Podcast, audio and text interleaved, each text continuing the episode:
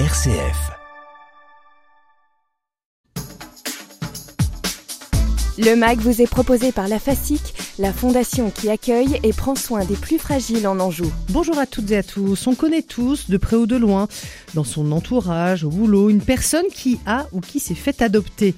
À l'heure d'une baisse de la natalité en France, voire en Europe, mais aussi de la fécondité, soyons clairs, nombre de Français se tournent vers la voie de l'adoption en France ou à l'étranger, un chemin, deux chemins même, on, le verra, souvent euh, qualifiés de parcours du combattant, qu'il s'agisse de l'administratif, du financier, on va aussi en parler, mais également du couple qui passe euh, sous les lasers des psychologues et autres commissions. Décryptage dans cette émission, on lève les tabous et on s'interroge sur les rouages de l'adoption avec un expert et des témoins. Yves Dénécher, bonjour.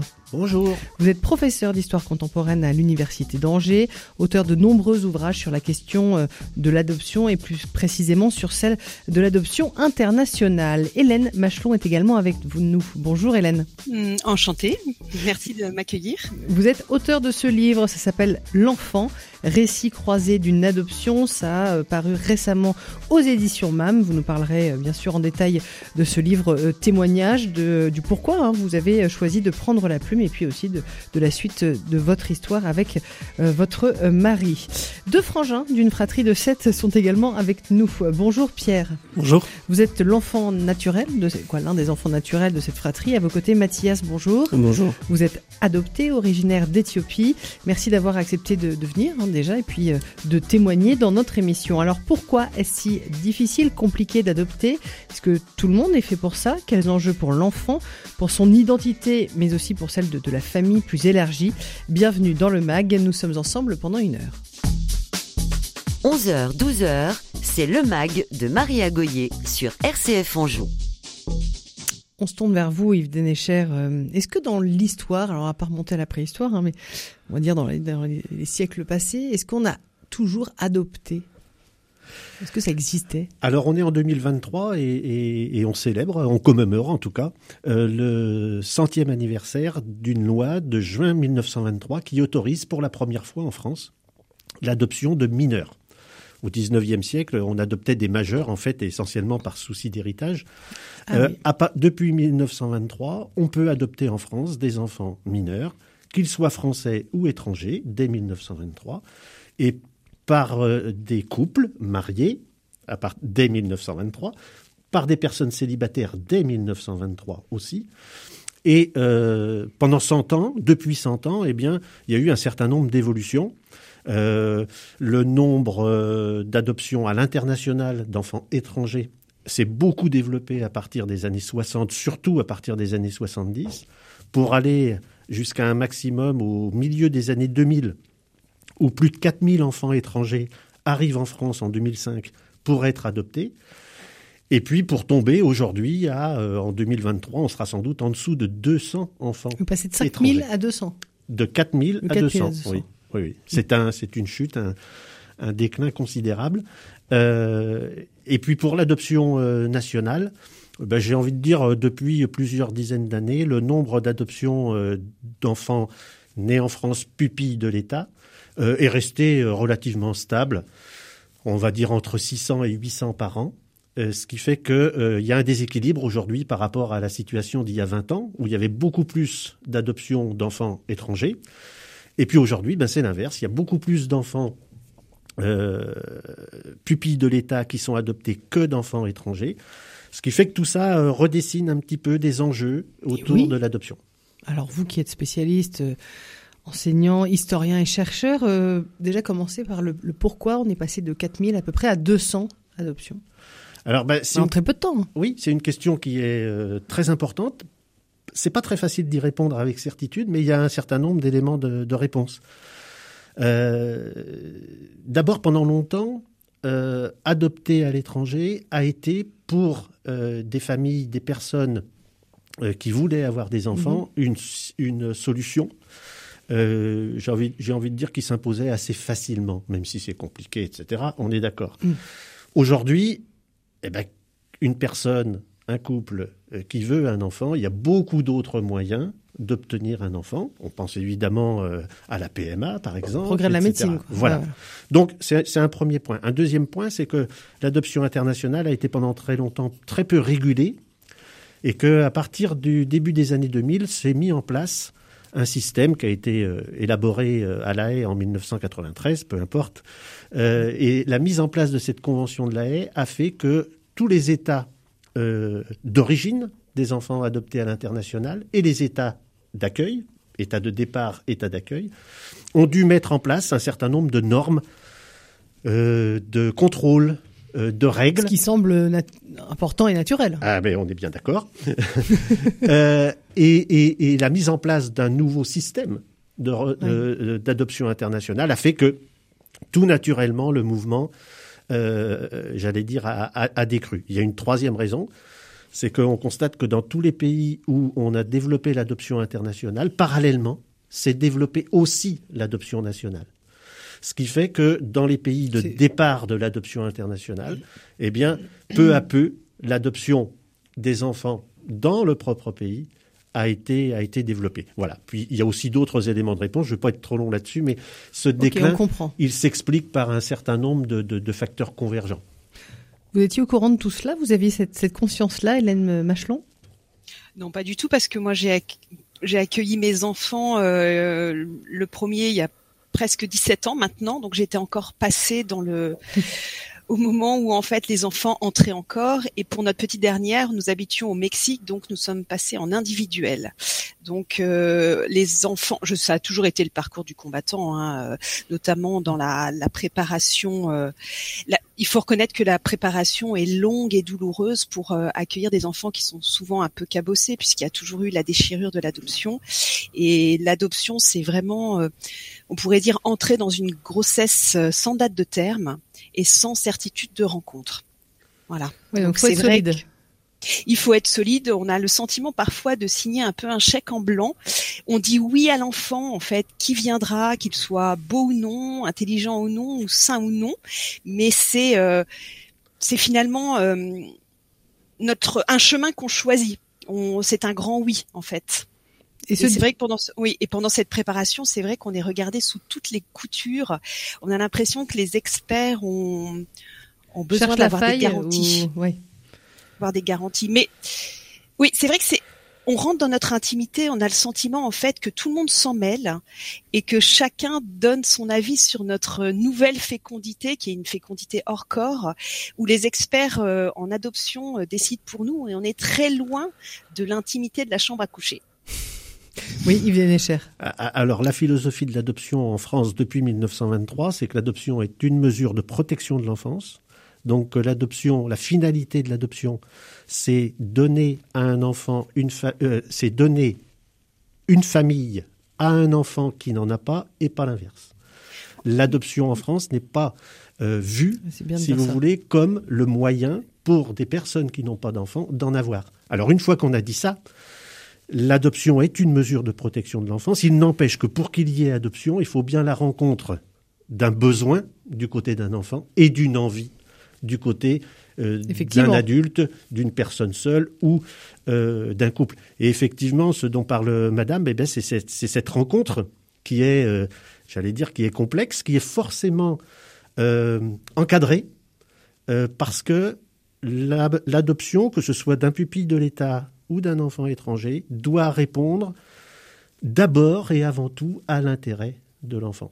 Oui, le bien-être de l'enfant en premier. Hélène Machelon. Oui, en fait, ce que vous venez de dire, monsieur, c'est vraiment essentiel. Je le redis pour qu'on l'entende bien. En fait, c'est difficile à entendre pour certains, mais l'enfant, en fait, n'est pas un dû. C'est pas un, il est ni un, lit- un lot de consolation, en fait, pour des parents en mal d'enfants. Avoir un enfant, finalement, ce n'est pas un droit, mais c'est un droit pour chaque enfant euh, d'avoir des parents. Et je crois que ce que vous venez de dire est vraiment essentiel dans l'adoption. Il faut bien Il faut mettre choisir l'enfant au cœur du combat. processus. Ouais. Exactement. C'est lui l'essentiel. Une, euh, une réaction avec vous, Pierre?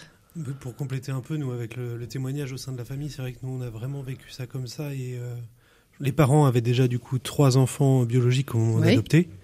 Et euh, la, en fait, pour eux, la question, c'était pas justement d'avoir des enfants, mais c'était plutôt de se dire comment on peut accueillir des enfants euh, en plus pour leur permettre de, de grandir et de s'épanouir. Mhm. Donc ça, c'est faire famille, hmm. faire famille. Ouais, mais il faut être sacrément euh, câblé et, et solide. Hein, on le disait, Yves Denécher, pour se lancer dans une telle aventure. C'est pas fait pour tout le monde. C'est un désir qu'on a en nous. Comment ça se Alors, moi, je suis historien, je suis pas psychologue, donc. Euh, mais je vais, mais je vais pas botter, mais je vais pas botter en touche quand même. Euh, non, les, les, les, travaux, si vous voulez, sur le développement de l'adoption ont bien ont, bien montré que euh, chez les personnes adoptantes, il y a un certain nombre de motivations. il y a des motivations qui aujourd'hui ne sont plus du tout acceptables ni recevables, mais qui ont permis le développement de l'adoption internationale dans les années 60-70, c'est-à-dire faire de l'humanitaire. C'est-à-dire, bah oui, il y a tant d'enfants qui sont dans le monde euh, en train de, mourir, de, etc., etc. Eh bien, euh, adoptons des enfants et nous, nous sauverons ces enfants-là. Nous ferons une bonne action en quelque sorte, etc. Ça, ça a été le discours qui a été très prégnant dans les années 60, 70, encore 80. Euh, il était porté notamment par Edmond Kaiser, qui avait créé euh, Terre des Hommes, qui avait été un des compagnons de, de, de, de l'abbé Pierre à Emmaüs, etc. Et, euh, mais, ce passage a été nécessaire. Alors, nécessaire, j'en sais rien. nécessaire, j'en sais rien. Ça a été un fait. C'est que l'adoption internationale s'est développée avec cette motivation humanitaire dans ces, dans ces années-là. Et puis après, eh bien, il y a eu d'autres motivations qui se sont, euh, qui se sont, euh, j'allais dire, qui se sont développées, qui ont vu le jour. C'est-à-dire effectivement mettre l'enfant au cœur du système et donc dans son intérêt, qu'est-ce qui est mieux? Euh, Est-ce que c'est de rester dans son pays? Est-ce que c'est de rester dans sa communauté élargie? Ou est-ce que l'intérêt de l'enfant, eh bien, c'est quand même d'être je vais employer le terme de déracinement hein, ou de transplantation, mais d'être déraciné et transplanté ailleurs pour son bien, dans son intérêt? C'est des vraies questions. Et vous voyez là déjà que on n'est pas allé très loin, mais on, ouvre déjà des questions qui sont, euh, qui sont tout, à fait, euh, tout à fait fondamentales. Hélène, une réaction là-dessus? Ces questions, on se les pose forcément? Oui. Alors c'est vrai que... En fait, nous, on a été... Euh, le, notre, seul étendard finalement ça a été l'amour en fait donc du coup on s'est on a toujours pensé que notre chemin était était le bon on a vraiment vécu l'adoption comme comme euh, une chance. Euh, comme une chance, une chance qui remettait aussi notre couple euh, sur un pied d'égalité. C'est vrai que dans une grossesse classique, souvent la femme a toujours une longueur d'avance, et c'est dans le dans l'adoption, on est vraiment sur un pied d'égalité, et donc on l'a vécu plus comme comme un cadeau et comme voilà, c'est devenu une identité familiale. C'est vrai qu'on s'est posé évidemment la question de du déracinement, est-ce qu'on faisait les bons choix, mais pour avoir visité bon nombre d'orphelinats euh, à l'étranger, notamment en Inde et puis euh, au Mexique. Euh, on a quand même ces enfants qui s'accrochaient à nos jambes, dont on n'oubliera jamais le regard de ceux qui nous disaient emmenez-nous quand même. Donc non, on a quand même l'impression de, de de, fabriquer notre famille de la bonne façon. Mmh. Yves? Non, non, non. Peut-être, euh, peut-être votre votre regard, Mathias, vous qui, qui venez d'Éthiopie, qui est, Exactement, adopté, hein.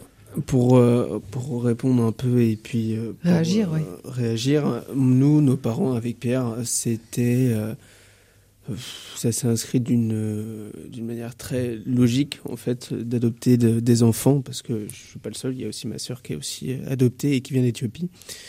Euh, ma maman me disait que dès l'âge de 14 ans, euh, c'était une volonté de sa part de vouloir adopter un enfant. Et puis, euh, un petit peu plus tard dans les années, ils sont venus à m'adopter. Et, et, puis, moi, je suis arrivé en, France à 14 mois exactement. Donc, je suis arrivé en France, je suis passé par différents orphelinats. Donc on m'a déposé dans un des orphelinats qui était organisé et géré en interne par des frères lazaristes. Euh, j'ai été après euh, déplacé, on peut dire ça comme ça, dans un autre orphelinat qui était organisé par des, par des sœurs. Des sœurs. Et puis après, je suis et j'ai été adopté par une organisation et puis une association chrétienne française qui s'appelle Reine de Miséricorde. Et c'est par ce biais-là et cette association-là que mes parents sont passés pour m'adopter et adopter, ainsi de suite, pour euh, adopter après ma sœur euh, qui est venue en France deux ans, trois ans après. Donc ils vous ont adopté en France finalement C'est ça, exactement. Ils sont venus me chercher après en Éthiopie. Donc après, on parlait euh, tout à l'heure d'un coût, si ce n'est des frais de dossier et puis le déplacement le voyage, pour, pour aller en Éthiopie, l'aller et le retour. Mes parents n'ont rien déboursé et puis que ce soit pour moi et puis pour Angéline après, ma sœur, ils ont absolument rien déboursé. Ok. Vous réagissez comment là à tout ce qu'on dit en, décortiquant euh, l'adoption, l'histoire de l'adoption? Vous, êtes conscient de c'est quelque chose qui vous a toujours habité en disant bah je suis peut-être différent, j'en sais rien. Hein, ah oui, c'est une chose qu'on voit dès le départ. Hein. dès qu'on arrive, on voit bien que euh, on n'est pas forcément de la même couleur que, que nos frères, que nos sœurs. Et, euh, euh, oui, c'est une question qui nous taraude de plus ou moins au fur et à mesure qu'on avance dans sa vie de, de, de, de garçon, de jeune homme et d'adulte mais euh, j'ai pas forcément cette volonté, comparée à d'autres, de vouloir retrouver ma famille si jamais, si tant est que j'en ai une en Éthiopie. Je pense qu'il faut d'abord être euh, et avoir une situation euh, assez stable euh, psychologiquement parlant pour pouvoir se dire ah bah peut-être que j'ai ma maman ou bon moi c'est pas le cas mais peut-être des parentés et des frères et sœurs aussi en Éthiopie parce que c'est quand même une charge émotionnelle qui est assez, euh, assez intense. On vous dit, par exemple, à, à 14 ans, bah, tu as, peut-être ta grand-mère qui est en Éthiopie. Euh, bah forcément, quand tu as 14 ans, bah, c'est pas forcément évident, euh, sentimentalement, et émotionnellement parlant, de, de pouvoir gérer ça. Donc je pense qu'il faut, faut être prêt, faut être prêt psychologiquement parlant, et je m'en sens pas encore capable, et puis c'est pas forcément une volonté de ma part dans un premier temps. C'est pas un manque. Donc, euh, non, c'est pas un manque, mais j'ai quand même envie de savoir d'où je viens. Ça c'est pas ça c'est sûr, c'est clair et net. Avec ma sœur, je me rappelle, on s'est dit une fois euh, parce qu'elle vient d'Éthiopie elle aussi, euh, on ira là-bas. Hmm. On ira là-bas et pourquoi pas organiser ça avec toute la famille et puis aller aller en Éthiopie tous ensemble. Mais oui, ça c'est sûr, c'est quand même un, un de notre part. C'est compliqué de, de de trouver son identité ou pas non. Vous n'avez pas, l'air euh, malheureux. Pas, hein pas tellement, non. non c'est pas tellement compliqué. Après, euh, moi, je sais que je suis arrivé à 14 mois, donc euh, à 14 mois, on se souvient pas forcément de grand chose, même de rien. Dès qu'on se dit j'aime ci, j'aime ça, peut-être qu'en fait ça vient de mes origines et pas de ce que. Exactement. Moi, ma vie, je l'ai construite en France, je l'ai construite à Vier. Et même si on est différent, on le voit très bien, bah. c'est ok, c'est comme ça. C'est ok, c'est comme ça. Et puis, et puis on avance, quoi. Yves Denecher. Oui, merci. Dans ce que vous dites, il y a beaucoup de, de, de, de choses qui font écho, si, vous voulez, aussi à la conception de l'adoption. C'est vrai que vous dites, vous vous êtes rendu compte dès en arrivant, évidemment, que, bon, oui, l'adoption internationale, par rapport à l'adoption nationale, euh, elle a parfois été qualifiée de, de, révélation permanente. Ça veut dire que quand un enfant arrive, euh, euh, quand un enfant noir du Brésil arrive ou un enfant noir d'Éthiopie arrive en France dans une Adelphi, dans une famille, effectivement qu'on ne va pas lui cacher très longtemps qu'il est un enfant adopté. Ce que dans l'adoption euh, nationale, euh, ça a été le cas pendant très très longtemps. Euh, donc ça, c'est même parfois il y a des enfants adoptés qui ressemblent à leurs parents adoptifs, de mimétisme. Oui, alors ça, ça, voilà, ça, des psychologues ont travaillé là-dessus, effectivement. Et puis l'autre chose importante, effectivement, c'est la recherche des origines. Ah c'est un gros, euh, c'est un, c'est une grosse actualité là, dans les, pour les personnes adoptées aujourd'hui. Euh, pendant longtemps, l'adoption, ça a été en fait, euh, euh ça s'est joué avec autour de trois acteurs. Il y avait les parents adoptants qui étaient dans une logique de résultat, les intermédiaires de l'adoption dans une logique d'action, et puis l'État dans une logique de régulation. Okay. Et puis, bah, depuis que les grosses cohortes d'enfants adoptés sont devenus adultes, il y a un quatrième acteur, ce sont les personnes adoptées elles-mêmes, qui aujourd'hui sont évidemment adultes, celles qui sont arrivées dans les années 80-90, mmh. début des années 2000, elles sont aujourd'hui adultes. Elles se posent des questions sur leurs origines. Elles ont une voix. Ou, pas. Et elles veulent absolument porter leur voix et se faire entendre quand on parle, quand on parle d'adoption. Et là, par exemple, eh bien, moi, je ne serais pas venu aujourd'hui s'il n'y avait pas eu une personne adoptée. Parce que pendant trop longtemps, on a parlé d'adoption à partir à la place d'eux, à partir des parents adoptants qui ont beaucoup écrit sur le parcours du combattant, sur euh, la manière dont on attend l'enfant, etc. Ensuite, et c'est plus récent, depuis les débuts des années 2000, les adoptés, les personnes adoptées ont écrit aussi leur histoire. Et puis aujourd'hui, on est à un autre stade où des personnes adoptées veulent véritablement, il y a des collectifs, il y a des associations, veulent aujourd'hui dire, il faut nous entendre nous, euh, Qu'est-ce qu'ils ont à dire on a un message à faire passer. Quel bah, est le message? Oh bah il y a plusieurs euh, messages. Je me fais pas leur porte-parole parce qu'ils sont assez grands pour parler tout seuls. Mais euh, le premier message, c'est de dire bah, comment euh, en France est organisée la recherche des origines pour les personnes adoptées à l'étranger? Il n'existe aujourd'hui rien. Pour des enfants adoptés pupilles de l'État, il y a le CNAOP, Conseil national d'accès aux origines personnelles. Pour les personnes adoptées à l'étranger, il n'y a rien. Deuxième combat de ces personnes, c'est de dire nous voulons connaître les conditions dans lesquelles nous avons été adoptés. Et euh, depuis euh, maintenant quelques années, on a livré, nous, une étude historique en début d'année 2023 sur les, euh, sur les pratiques illicites dans l'adoption internationale.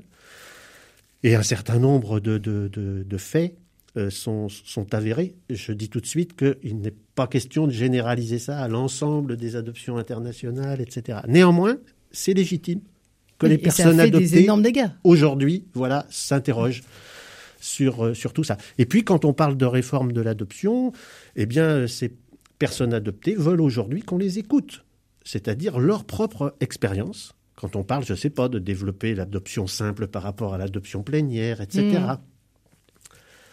Il y a des propositions qui viennent d'un petit peu partout. Et puis, bah, les premières personnes concernées dans l'adoption, ce sont les personnes adoptées. Oui, c'est paraît dingue de le redire. D'abord. D'abord.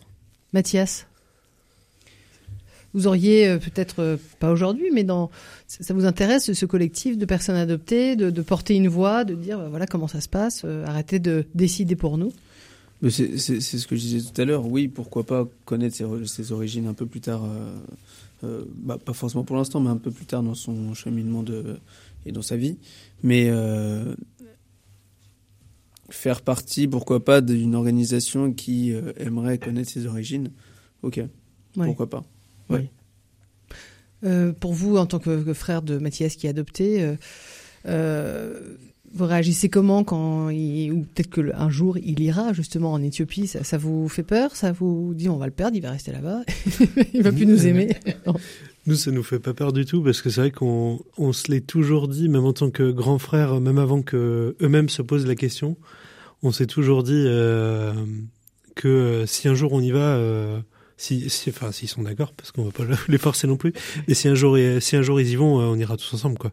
C'est vraiment ça l'idée, et c'est vraiment, enfin, moi je l'ai vu aussi chez des, chez des amis qui étaient, qui étaient adoptés dans des familles où, où qu'on retrouvait de la famille en fait là-bas, où à chaque fois en fait, quand les familles accompagnaient, ça, c'était, ça se passait quand même beaucoup mieux, et il y avait quand même, enfin et je connais des, je connais des amis qui ont, euh, qui ont par exemple des oncles et tantes ou des cousins euh, sur place là-bas et qui y vont euh, régulièrement en famille, euh, où les deux familles en fait sont comme maintenant, enfin, comme des familles. Euh, J'irai pas jusqu'à dire famille recomposée, mais dans des familles par alliance, des fois, où on peut avoir des liens avec des cousins, avec des mmh.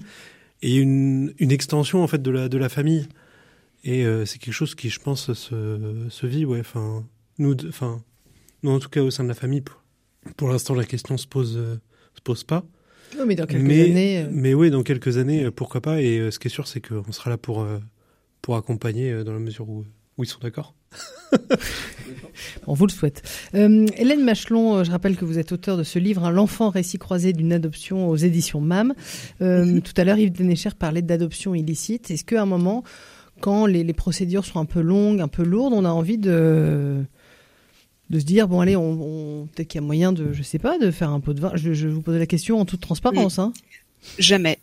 Jamais parce qu'en fait, euh, justement, en prenant des chemins plus courts, on perd en fait sa légitimité de, de mère, de vraie mère de l'enfant qui qui viendra. Et en fait, euh, le processus long et difficile fait partie euh, du chemin et raccourcir, c'est justement prendre des, une mauvaise voie vous avez visité beaucoup d'orphelinats. Euh, on sent que les situations ont été euh, sont davantage régulés, mais on a tous des espèces d'images d'épinal complètement atroces sur. oui, oui, qui, sont qui sont vraies en fait. Et, et c'est vrai que les enfants adoptés en fait ont des destinées finalement extraordinaires. Moi, je me souviens euh, dans la petite chambre de Paul, dans, son orphelinat d'État euh, et enfin au cœur du communisme, dans cette même chambre, il y avait beaucoup de petits garçons de deux ans. Et il faut penser qu'il y a un des petits garçons euh, qui vit euh, aujourd'hui dans le sud de la France, euh, qui est devenu maintenant grand garçon, mais qui, qui a été adopté par un couple de professeurs, un autre qui est parti vivre en Inde. Il y a Pax, qui est le numéro 2 dans Jenny Jolie et Brad Pitt. Et puis dans cette chambre, il y avait Paul. Paul, qui est, qui est notre fils en fait aujourd'hui. En fait, les destinées des enfants adoptés extraordinaires. Elles sont toutes singulières et toutes euh, complètement extraordinaires. Voilà. Vous, vous l'avez euh, adopté de. Il est originaire de quel pays? Du Vietnam. Il avait deux ans quand on l'a adopté. Et c'est vrai que pour tout ce qui est origine, euh, nous, on s'attend évidemment aux questions et on est euh, complètement ouvert. Mais le hasard a voulu que, euh, au moment de l'adolescence de nos deux aînés qui, qui ont été adoptés au Vietnam, nous, nous nous sommes installés en tant qu'expatriés au Vietnam. Et donc au moment de leur adolescence, et on s'est dit, bah, c'est un peu qui tout double quand même. Euh, c'est presque risqué. Et c'est un peu violent ce que je vais dire, mais en habitant sur place, ils se sont rendus compte que finalement, rien ne les attendait. Et j'ai eu le sentiment qu'ils nous ont redit oui plus fort. Hmm. et qui se sont dit bah finalement euh, ma place est là avec ma famille qui nous a qui nous ont nos mes parents nous ont tellement désirés. Et vous voyez j'ai euh, Paul à 19 ans Capucine 15 ans et Olivia 8 ans. Dans l'armoire il y a euh, voilà une une une valise avec tous leurs dossiers et, voilà. c'est vrai que chez l'enfant adopté, il peut y avoir, je généralise pas parce que chaque histoire est singulière, il peut y avoir un peu le syndrome quelque chose m'attend quelque part, euh, l'herbe est plus verte un peu idéalisé quoi, fantasmé. Un peu idéalisé. C'est vrai que nous, en ayant habité dans le pays, on a un peu désamorcé euh, euh, cette ce syndrome un peu. Mathias, vous idéalisez euh, l'Éthiopie, vous vous l'imaginez, vous vous dites euh, quelque chose qui m'attend là-bas, ou au contraire, non, ma vie, elle est autre?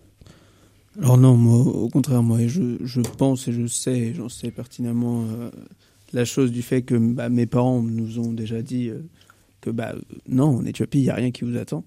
après, peut-être qu'en faisant des recherches un peu plus approfondies, oui, on a peut-être des parentés qui sont déjà sur place et qui, qui nous attendent et qui, qui attendent qu'on les retrouve. Mais euh, non, je me fais pas une idée de l'Éthiopie euh, autre que celle que j'ai déjà. Euh, non, non, non. Ok. On marque une courte pause. À la suite de quoi on entendra aussi Hélène Machelon parler de, de votre parcours d'adoption, hein, ce, qui, ce qui était le, le moteur, ce qui a jailli aussi de vos tripes hein, pour euh, pour se lancer parce qu'on l'a bien compris, euh, c'est une grossesse sans date de d'accouchement, voilà, sans terme, sans terme. Euh, merci à chacun pour pour vos témoignages. On parle d'adoption sur RCF Anjou et on se retrouve juste après ces quelques notes de Vianney Beau Papa. Alors là, c'est une autre forme d'adoption.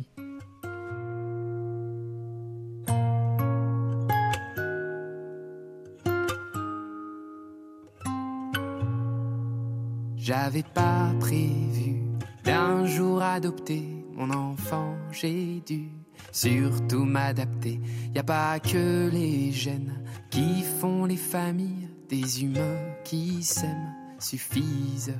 Et si l'averse nous touche, toi et moi, on la traverse à deux, à trois. Et si l'averse nous touche, toi et moi, prends ma main de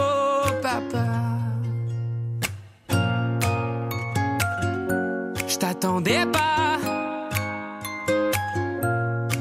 Je te laisserai pas. Même sans le même sang, on s'aimera. Non, je ne volerai jamais la place du premier qui t'a dit je t'aime. Sur ton visage, on voit son visage et c'est ainsi que tu es belle. De vous à moi, c'est moi j'avoue qui me suis invité dans sa villa, dans la vie où elle n'a rien demandé. Et si l'averse nous touche, toi et moi, on la traverse à deux, à trois. Et si l'averse nous touche, toi et moi,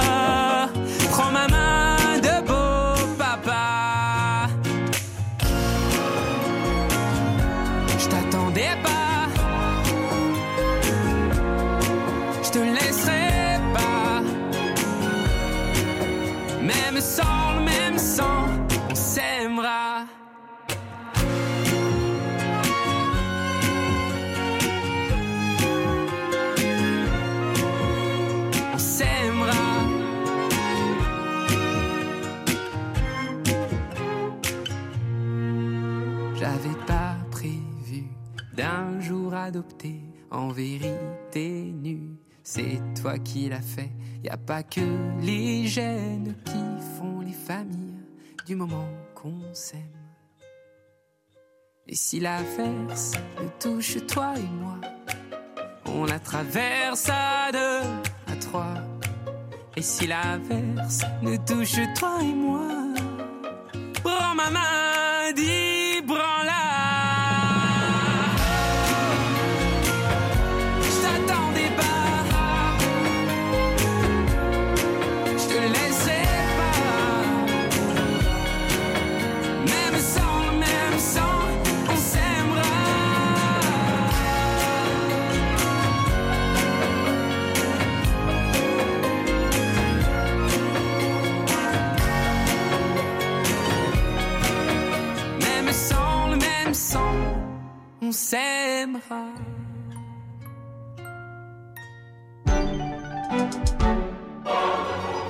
Un Noël en musique exceptionnel à l'Abbaye royale de Fontevraud. Du 25 novembre au 17 février, les voix résonneront dans le cadre majestueux de l'église abbatiale. Une programmation exceptionnelle de cinq concerts vous attend, composée des plus grandes maîtrises et du célèbre ensemble Les Arts Florissants. Samedi 17 février, ne manquez pas la création originale d'Alexandra Grimal, interprétée en déambulation par une centaine d'enfants. Informations et réservations sur fontevraud.fr. Le MAG vous est proposé par la FASIC, la fondation qui accueille et prend soin des plus fragiles en Anjou. Il est question d'adoption aujourd'hui sur RCF Anjou. Nous avons Yves Dénécher, prof d'histoire contemporaine à l'Université d'Angers, auteur de nombreux ouvrages sur la question de l'adoption internationale. Nous avons euh, deux frères, un euh, d'une fratrie euh, qui est le fils naturel de vos parents et un autre, Mathias, vous avez été adopté en Éthiopie. Et puis nous avons Hélène Machelon, l'auteur de ce livre qui s'appelle L'enfant, récit croisé d'une adoption. Ça a apparu aux éditions MAM. Hélène, qu'est-ce qui a suscité ce, ce désir d'adoption dans votre cœur et, et dans votre couple? Alors en fait, euh, nous avons eu une petite fille euh, biologique que nous avons perdue parce que nous sommes euh, tous les deux porteurs d'une anomalie génétique, mon mari et moi. Et donc l'adoption est entrée très très vite dans nos vies et euh, ça a été un choix euh, qui a été fait dès la maladie de notre enfant. Nous savions en fait que les frères et sœurs de Jeanne euh, seraient euh, adoptés. D'accord. Donc ensuite, il y a ce, ce, cette douloureuse épreuve, on peut bien sûr s'en douter. Mhm. Et, Mhm. euh, et après, vous vous lancez, euh, vous êtes accompagné pour ça? Comment ça se, ça se déroule? Ouais, l'adoption devient euh, complètement, c'est ce que je dis souvent, c'était notre notre étendard, c'est devenu vraiment notre fierté familiale. Euh, on est, enfin, l'adoption, c'est c'est devenu en fait, euh, on avait l'impression d'être euh, des disques rayés qui et on parlait en permanence d'adoption. En fait, ça a été l'obsession euh, de, de notre vie finalement. Et on a été évidemment accompagnés par les services sociaux qui nous ont euh, disséqués pour un peu savoir ce qu'on avait dans le ventre, euh, pour voir si nous étions euh, suffisamment euh, droits dans nos bottes et suffisamment debout pour euh, pour accueillir un, un enfant euh, différent. Mais finalement. Euh, J'entends souvent euh, mes amis euh, qui ont adopté des enfants me dire tu comprends, je ne l'ai pas porté. Et en fait, je leur réponds mais c'est faux, tu l'as tellement porté sur le cœur pendant euh, des années, presque parfois des dizaines d'années. Moi qui ai eu cette chance finalement d'avoir porté un enfant et d'avoir attendu mes trois enfants euh, adoptifs, je peux dire en fait qu'on parle de la même chose, de la même fibre. En fait, on parle de la même mère, de ce même amour qui nous dépasse et qui fait que euh, on est capable de dépasser des montagnes. C'est mon avis personnel, mais parfois je trouve qu'on accorde une place démesurée à finalement ces neuf mois euh, de, vie portée. Je, je suis pas en train de la nier. Je suis en train de dire que parfois on accorde une, place très très importante à ces neuf mois. Et quand on demande à n'importe quelle mère euh, de, de, parler de son enfant, à aucun moment elle va vous parler euh, de son premier trimestre de grossesse. Elle va vous parler euh, de voilà des, vacances à la montagne en famille, de son premier mot, de son premier pas, de son qui vient de passer le barreau et l'obtenir avec succès. Donc en fait, euh, je suis pas en train de nier ces histoires d'origine qui sont très importante pour savoir d'où on vient et tout ça. Mais ce temps de grossesse, euh, certaines mères adoptives ne sont pas légitimes alors qu'elles sont mais tellement légitimes dans ces dans ces années d'attente et de voilà les enfants sont tellement désirés, tellement portés sur le cœur. Là vous venez aussi euh, réparer des cette légitimité. Un peu.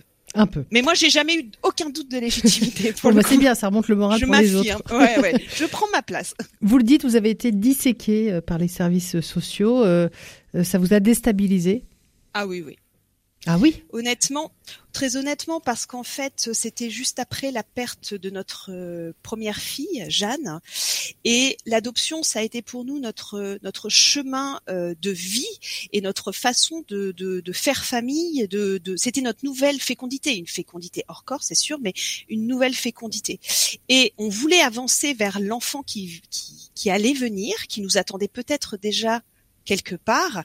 Et les services sociaux avaient besoin en fait de, de revenir en permanence en arrière pour savoir si l'enfant qui, qui viendra était un enfant pansement, si on était euh, suffisamment prêt. Et en fait, nous, nous voulions avancer et on avait l'impression de reculer, même si Jeanne, au fond, était quand même le premier kilomètre de notre aventure et, et on l'a on l'a glissé un peu partout évidemment. Ça entre dans l'intimité du couple aussi. Ça peut déstabiliser un couple, vous pensez, Hélène Machelon? Alors, si ça déstabilise un couple, c'est que l'adoption n'est pas leur voie. Hmm. c'est que ça peut être déjà un, un, un signal d'alarme pour dire que euh, l'adoption n'est pas pour ce couple parce que c'est sûr que euh, une fois que l'enfant est là aussi, les services sociaux continuent à venir à la maison pour regarder comment on s'en sort.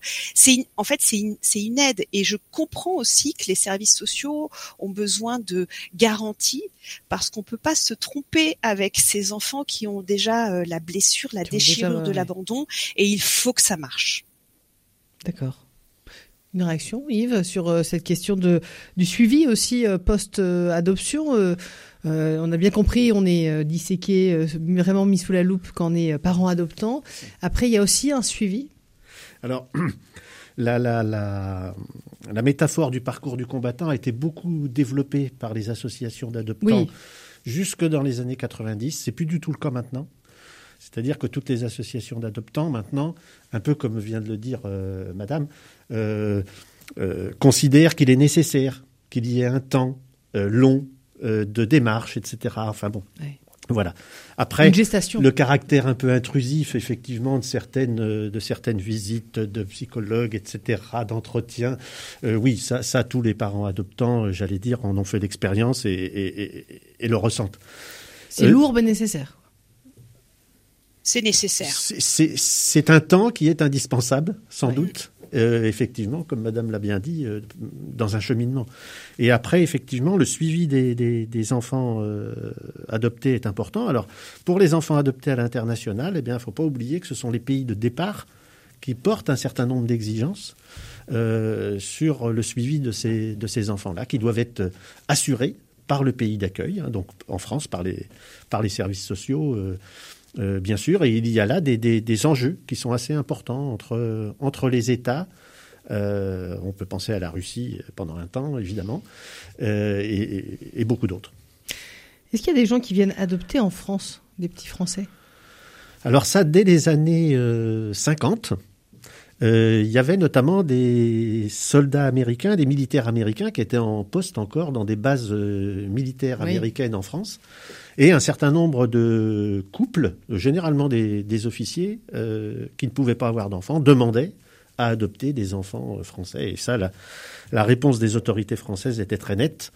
Euh, on était dans un contexte très nataliste, même populationniste. Et donc, pour les autorités françaises, l'adoption d'enfants français par des étrangers n'était même pas envisageable. Ah oui. Et donc, il y en a eu, parce qu'il y a toujours des, cas. Mais la politique, ça a vraiment été de euh, ne, pas, de ne pas faire adopter d'enfants français à l'étranger. Et au contraire, et ça n'a pas été toujours très simple de positionner euh, le positionnement de l'État là-dessus, mais en gros, la politique de l'État vis-à-vis de l'adoption internationale, ça a été le ni-ni.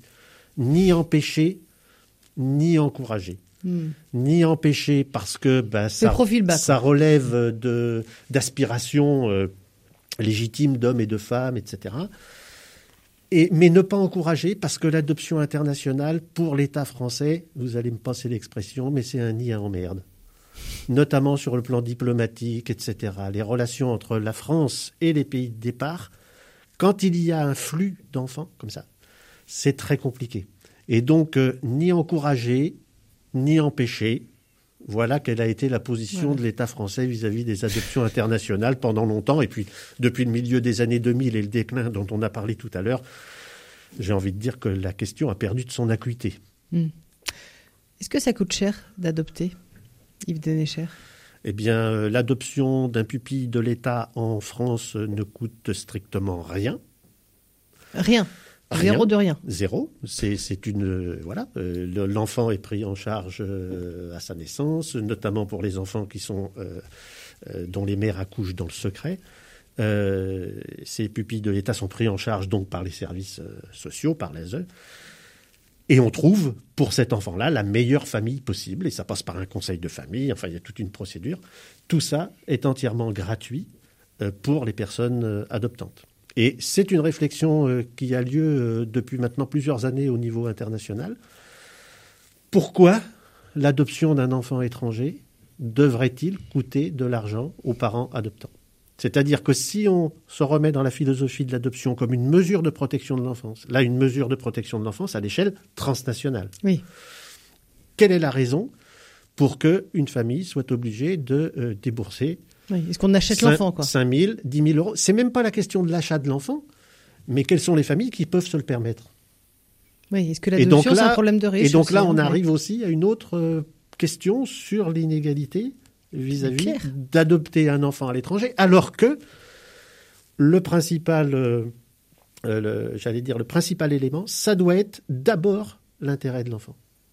Donc plus. Voilà. Donc vous voyez que au final qui paye? Je suis en train de complexifier les choses, mais on est face à un phénomène social complexe. Si ce sont, des pays euh, parfois en voie de développement et tout ça, c'est évidemment que l'argent. Compliqué. Voilà, l'argent il va pas tomber du ciel. Et c'est et et il y a un deuxième point, si vous voulez, qui est important, c'est que euh, quand on parle de pratiques illicites dans l'adoption, vous avez parlé de pots de vin tout à l'heure, etc. Il peut y avoir des choses beaucoup plus graves, hein, des, vols d'enfants, des substitutions d'enfants, etc. Bon.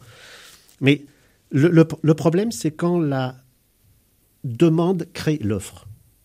Hmm. C'est-à-dire quand dans des pays qui sont notamment dans des situations économiques, sociales difficiles, quand la demande d'enfants venant de pays occidentaux crée finalement une offre dans ces pays-là.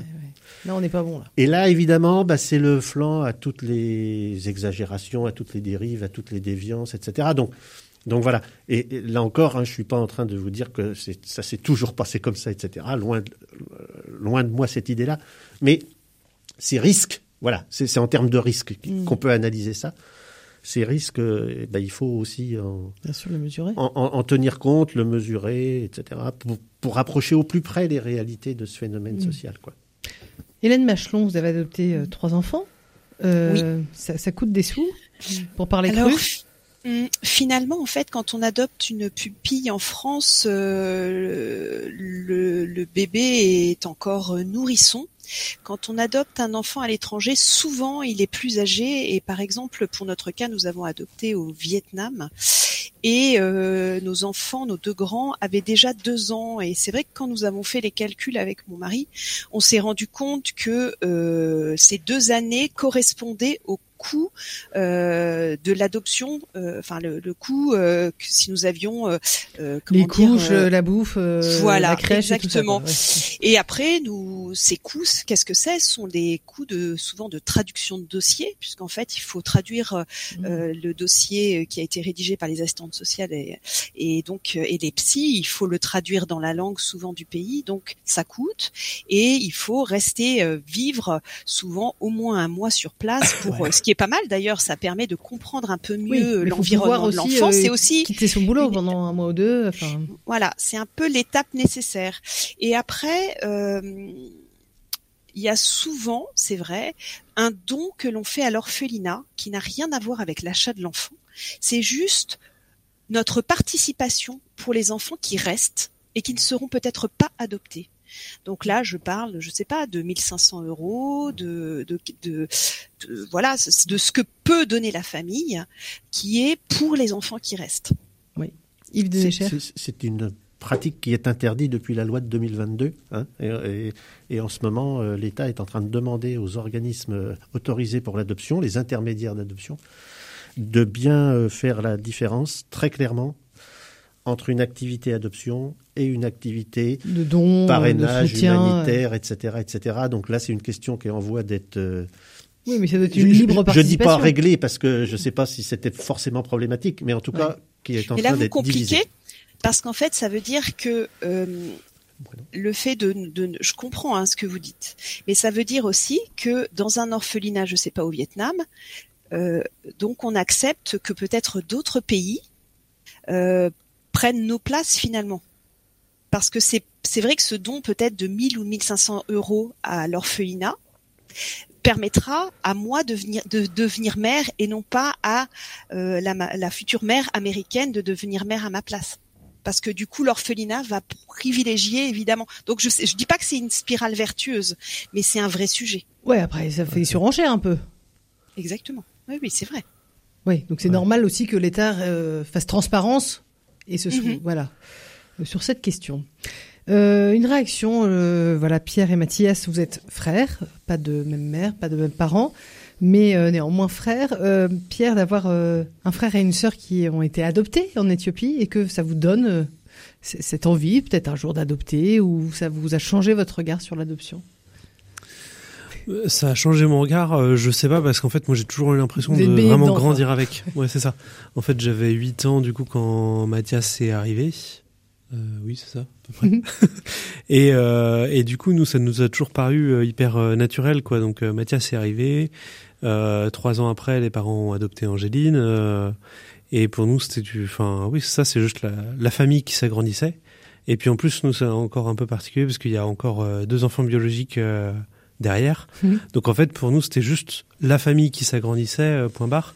Et en fait, du coup, on a toujours vécu avec l'adoption euh, comme étant euh, un agrandissement de la famille. Donc pour moi, c'est- enfin, ap- après, hein, ça ouais. c'est venu plutôt quand je suis quand je suis devenu euh, adulte et que du coup j'ai plus, euh, je me suis plus renseigné sur tous les sujets euh, problématiques, notamment liés à l'adoption et quand justement des témoignages ont commencé à arriver sur des euh, sur des pratiques douteuses où là j'ai un peu plus vu le- les limites des choses, etc. Mais euh, on va dire vraiment dans dans l'enfance et dans la et dans, le- dans la construction, en fait, la question euh, m'a toujours paru euh, très naturelle, en fait, dans la famille, en tout cas. Oui, oui. Mm. Tellement quand on est gosse, Bah, ça, ça. change rien, quoi. C'est un frangin en plus, et puis barre, quoi. Trop, bien, on va faire la. Non, mais c'est pas parce que c'est pas parce qu'il y a une personne en plus qu'il y a moins d'amour dans la famille ou qu'il y a moins de. Oui. Enfin, je sais pas comment le dire, mais euh, il Mathias, y a un peu ça. Mathias, vous, ça vous aujourd'hui vous, vous vous projetez euh, sur euh, sur euh, aussi votre vie de famille à vous ou vous êtes encore trop tôt Alors, euh, c'est des questions, oui, auxquelles je me pose au- en ce moment. Et puis, euh, c'est des questions que je laisse aussi le temps de voir venir, parce que j'ai que 21 ans, malgré tout. Euh, donc, les enfants, on les met un peu de côté pour le moment. Mais euh, non, moi, dès ma naissance, je me suis toujours fait- senti fait partie de partie intégrante de la famille. Quoi. Je suis arrivé à 14 mois. À 14 mois, bah, Oui, on est On se souvient de rien. euh, pas trop. euh, non, non, non, du tout. Indépendant Et, et même, et même après, euh, j'ai toujours reçu le même amour de la part de mes parents que des enfants dits naturels de, de, mes parents. Donc non, je me suis jamais senti écarté comme ma, ma sœur de la famille.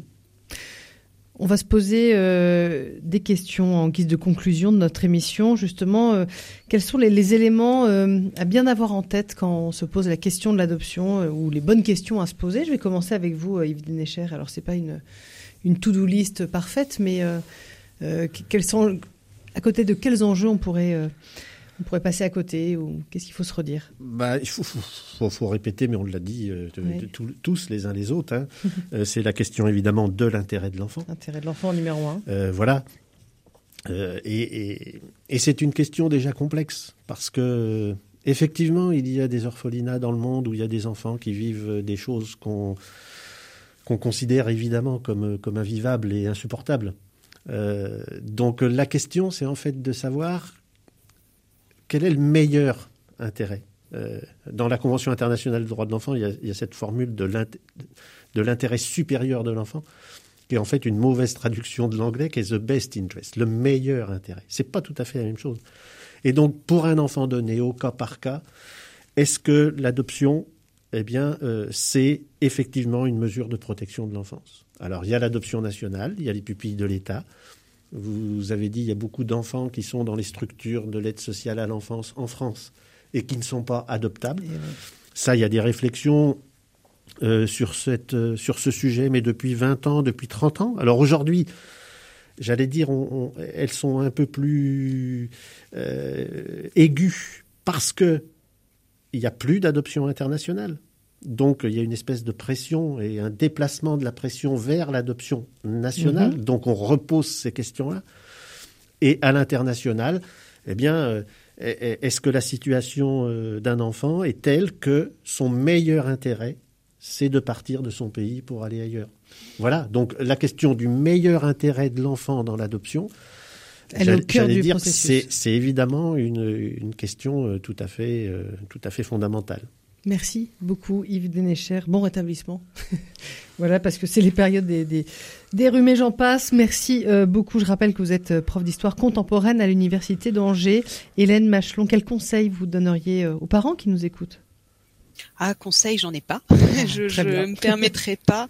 Non, si j'avais quelque chose à dire, euh, je dirais que peut-être chez nous, euh, les liens du sang ont peut-être euh, moins d'importance que chez d'autres, et que finalement, nous n'avons pas besoin de savoir d'où viennent nos enfants pour pour savoir où nous allons et pour mmh. faire famille.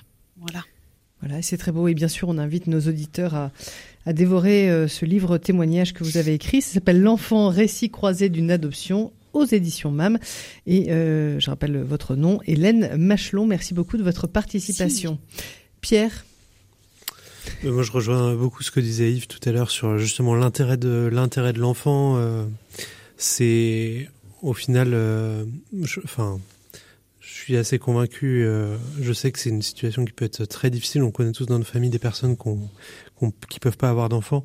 Mais je, suis aussi convaincu qu'on n'a pas un qu'on n'a pas un droit à avoir des enfants. En fait, c'est plutôt vraiment la question de, de l'accueil, de comment on accueille des enfants et comment on les fait pas un grandir. Hein, c'est pas un dû comme disait euh, Hélène. Ça peut, enfin, ça peut paraître dur comme comme parole, mais je suis assez convaincu de ça et plutôt de se dire, en fait, la logique, elle est plutôt de se dire comment on accueille et comment on fait grandir les, les enfants.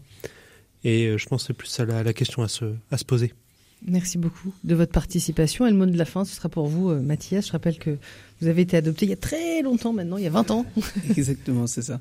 Moi, j'ai un peu le même avis que, que tout le monde autour de cette table. L'intérêt de l'enfant, c'est on, on, prend pas un enfant comme on prend un meuble chez Ikea. C'est vraiment euh, euh, qu'est-ce qu'on peut lui apporter de plus qu'il n'avait pas auparavant? Et je remercierai jamais assez mes parents de m'avoir offert la vie que j'ai actuellement. Je veux dire euh, bah, c'est l'occasion d'ailleurs de les remercier. Merci papa, maman. et euh, donc, euh, donc voilà, c'est qu'est-ce qu'on peut apporter à l'enfant et qu'est-ce qu'on peut lui espérer de mieux pour l'avenir en se construisant sur les bases qu'il a déjà, qu'il a déjà actuellement. Merci beaucoup Mathias d'être venu témoigner sur notre antenne. Émission, vous le savez, hein, comme chaque jour, à retrouver sur notre site rcf.fr. C'est le mag en Anjou.